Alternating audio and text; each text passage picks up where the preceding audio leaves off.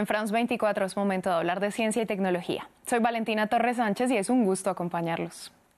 Vamos a dedicar este espacio a un hito logrado por la inteligencia artificial y es que personas que por diferentes causas perdieron la capacidad de comunicarse pudieron volver a hacerlo con la asistencia de esta tecnología.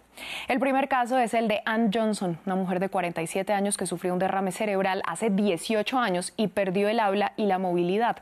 Investigadores de la Universidad de California en San Francisco y de la Universidad de California en Berkeley demostraron en un estudio que inició en 2019 que con dispositivos implantados y algoritmos entrenados, la mujer pudo volver a comunicarse con una precisión y velocidad nunca antes vistos en un caso de su tipo. Un artefacto de grabación se ubica en la superficie del cerebro de Anne. Esas señales grabadas de su cerebro son enviadas a una especie de pedestal implantado en la parte superior del cráneo y luego a un computador donde un modelo de inteligencia artificial convierte las señales neuronales en texto decodificado, discurso hablado y animación facial de un avatar. Después, esos resultados se muestran a ella y a quien quiera que esté mirando esto. Idealmente le Allow her to communicate Using a brain to speech neuroprosthesis. El estudio fue publicado en la revista científica Nature y muestra puntualmente que la inteligencia artificial puede ser usada para decodificar las señales del cerebro y traducirlas, creando un camino para que las personas afectadas no solo por derrames, sino por otras enfermedades puedan comunicarse de nuevo. La técnica usada se llama electrocorticografía y lo que se implanta en el cerebro es una especie de rejilla, como un rectángulo del grosor de una hoja de papel, que contiene 253 electrodos y recibe las señales correspondientes al movimiento de los labios, de la lengua y el tracto vocal y lo transmite a un puerto implantado en la cabeza para enviar esas señales. Luego un computador programado con inteligencia artificial las recibe y las decodifica en texto, habla y animación facial.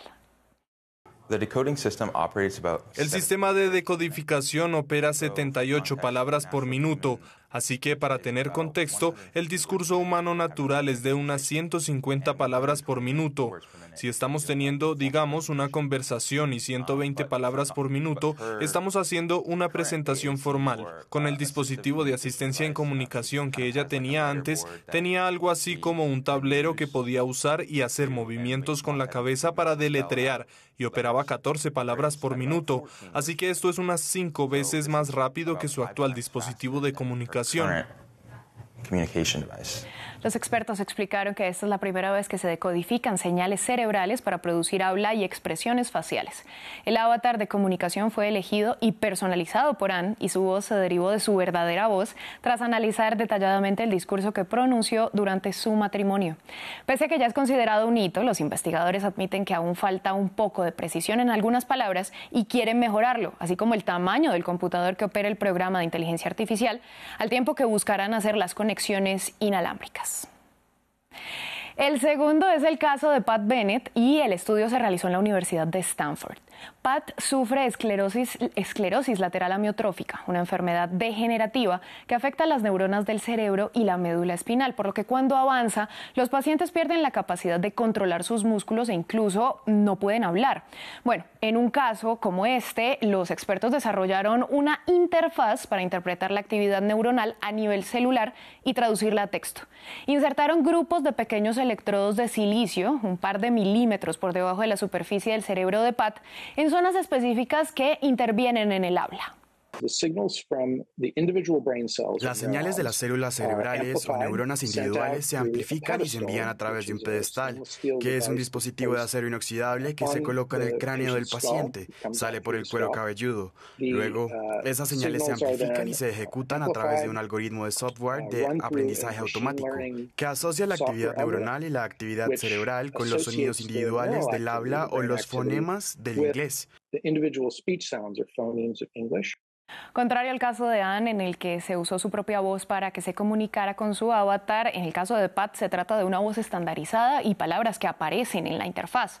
En el estudio de Pat, los grupos de electrodos están puestos en diferentes zonas, por eso vemos dos pedestales implantados y además este caso se centra en identificar la producción de fonemas, es decir, cada uno de los sonidos que se producen cuando un ser humano habla y al unirlos producir palabras.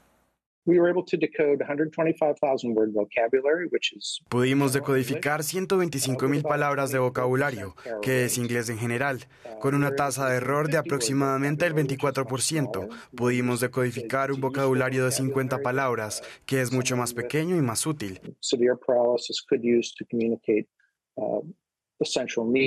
Es un vocabulario útil que alguien con parálisis grave podría utilizar para comunicar necesidades esenciales. Se trata de una tasa de error del 9%. Los expertos dicen que con un número mayor de electrodos y un número mayor de canales, los números y la precisión podrán aumentarse de manera consistente. En ambos casos, los científicos buscan reclutar a más participantes para mejorar las capacidades del software y advierten que falta tiempo para que esta tecnología pueda usarse en casa, porque en los estudios actuales son expertos quienes supervisan los sistemas y los pacientes deben estar conectados a los equipos. Por ello, piden mayor inversión para continuar desarrollando estas técnicas que podrían beneficiar a millones de personas en un tiempo no tan lejano. Así llegamos al final de este espacio. A ustedes gracias por su sintonía. Continúen con nosotros en France 24 y France24.com.